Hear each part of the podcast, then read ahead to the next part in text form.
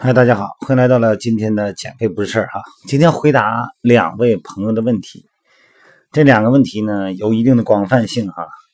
首先第一个呢，就是一位女士啊，经常练瑜伽，那么手腕呢时间长了以后啊，总受伤，而且很难好啊。因为在瑜伽训练中呢，有很多动作呢都是要手腕承受的体位啊，下犬式啊，手倒立啊，呃，鹤禅式、八字扭转等等啊。那么很多朋友呢，在训练中呢，没有得到很好的指导哈，在体位以后呢，就手腕乏力，甚至于说呢疼痛，有的还有骨关节病。手腕的保护啊，是防止腱鞘炎的重要部分哈，因为所有的手指屈肌肌腱都要通过腕关节，啊，腕关节呢又是咱们每个人特别脆弱的地方啊，很容易受伤。所以说呢，一定要学会一个关键的，就是怎么把你手承受的力进行分摊。给大家介绍一个比较简单的方式，你了解以后呢，可能就会有解决问题的方案了哈。首先，把你的左手打开，掌心对着自己，把手指打开哈，然后再准备三种颜色的油彩笔、蜡笔也可以哈。首先，我们用绿色的笔在我们的手指尖儿点几个点，看好你的手指啊。看好你的左手的大拇指，在你左手的大拇指指尖的位置，还有指根的位置，左手大拇指啊，指尖这个位置，指根啊，指根跟手掌在手手指跟手掌有一个横纹，在横纹以下啊，在手掌区点一个点这是两个点了哈。好，这是拇指，我们再说食指。同样位置，一个是指尖的位置，一个是指根在我们横纹以下手掌区域内点一个点儿，再来一个点儿，在哪儿呢？在我们小拇指的指根，在小拇指的跟手掌横纹以下手掌区域点一个点儿，这是几个点儿了？是五个点儿了吧？这五个点儿是主要的承受力量点，这很重要哈。那么还要点五个点，这五个点啊，它受力不大，它可以起支撑稳定作用。这五个点呢，在你中指的指尖和指根，手掌横纹以下，在手掌区域，还有无名指的指尖、指根，还有小拇指的指尖，这五个点，这五个点的功能呢，它受力不是很大，但是必须得触地。我们再用红色的，在虎口的位置哈，拇指跟食指之间虎口位置点一个点儿，这个点儿是很重要的哈，这是一个点儿，还有两个点儿，一个是我们手掌和前臂的横纹啊，你看到找这个横纹哈，然后上面是手掌，底下不是手臂吗？哎，就在这个横纹以上，这个手掌的。大鱼际跟小鱼际靠近我们横线的位置，这是两个受力的点。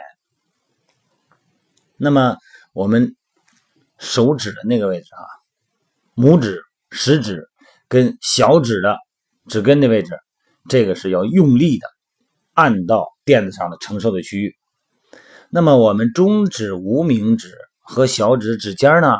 这些只需要压到地板上就可以了，起稳定作用。我们不要把太多的力用到哪儿啊？用到虎口和你的手掌的掌根，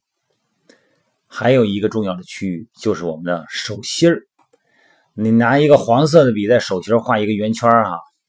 一个五分钱那么大的圆圈。那么啊，五分钱现在没有了，一块钱吧，一块钱的圆圈这么大的。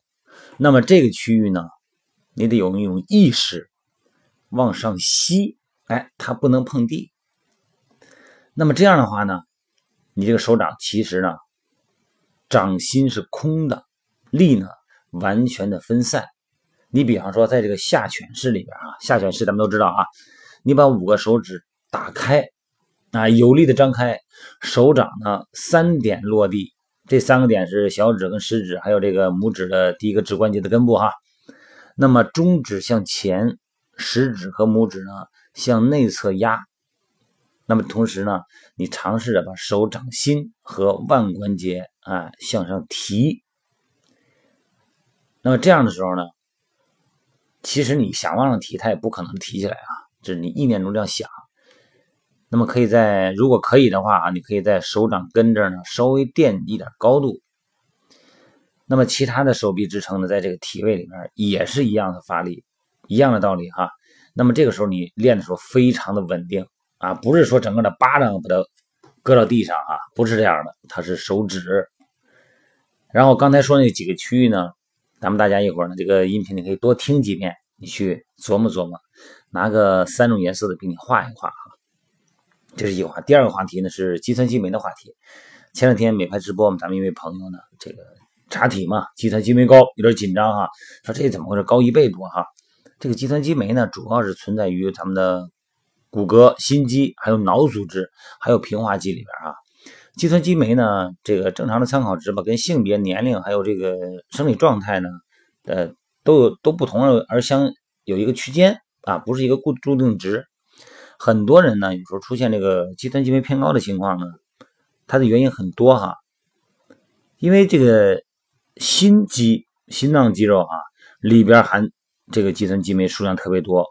所以说呢，一旦这个肌酸肌酶高了以后呢，有时候挺紧张的，因为它可能有这个心肌炎的这个可能哈。还有一种情况啊，这个营养不良，尤其是呢，有一种叫进行性的肌营养不良啊，这是一种钾肥大型的肌营养不良哈，它就是属于一种染色体哈，嗯，基因方面的遗传病，特点就是骨骼肌萎缩。啊，肌力减退，最后呢，完全丧失运动能力。但这个你不用担心啊，这个主要是主要发生在小孩七岁以下的小朋友身上，尤其是男性。女性呢，她是基因的携带者，而且有明显的这个家族发病史，这个咱不用过度担心，这个不存在。很多的因素哈，跟你运动有关啊，大量的运动、大强度的训练啊，长距离的运动，马拉松，尤其是这种啊，长距耐力性运动。可以导致肌酸激酶的偏高。那么，如果你正好是每天都在训练，你第二天又查体，这个时候呢，你有可能是因为这个因素导致偏高。那你不用着急哈，因为运动哈会引起咱们血液化学成分的改变，而剧烈运动就会明显影响体内的代谢和细胞内酶的释放。啊，你看血清这个肌酸激酶和转氨酶，就是诊断这个心肌嘛，包括一些心肌梗塞呀，还有肝炎的重要指标。平时你要是运动量不是很大哈，你一旦过量训练，这个肌酸激酶和转氨酶肯定明显升高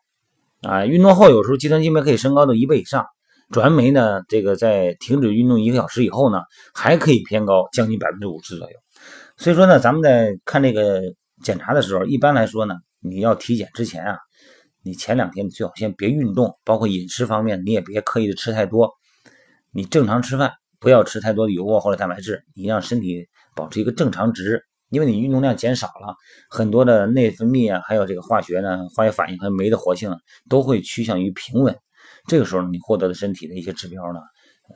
便于分析啊。咱们别弄一弄挺害怕的，说这怎么回事？这天运动怎么还提高了心？这个心功能好像这个肌肉啊，包括很多酶的活性反而都下降了哈？不是，是因为你恢复没恢复过来啊？好吗？今天这两个话题聊到这儿。有什么不明白的呢？有两个方式：第一，再听一遍；第二呢，美拍直播，咱们面对面的聊天啊。好了，各位，先聊到这儿啊，再见。今天晚上一会儿还是九点钟啊。